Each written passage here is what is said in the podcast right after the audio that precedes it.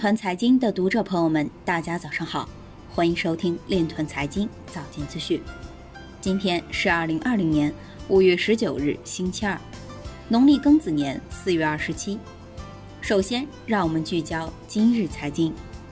巴西政府表示，使用区块链是实现其数字政府服务扩展的目标之一。日本支付巨头 JCB 创建基于区块链的交易系统。南京江北新区探索区块链加小区自治，以提升以提升居民满意度。苏州市襄城获批区块链产业发展集聚区。新入场矿工和机构推动了近期 CME 比特币期权市场的增长。预计2025年底，全球区块链供应链金融市场规模将达到3.395亿美元。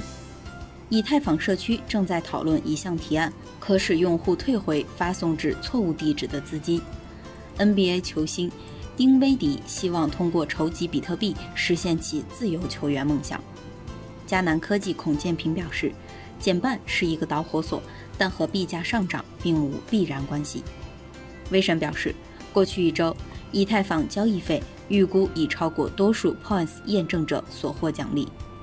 今日财经就到这里。下面我们来聊一聊关于区块链的那些事儿。五月十八日，中国民主建国会官方公众号发文，民建中央关于引导区块链产业健康发展的提案。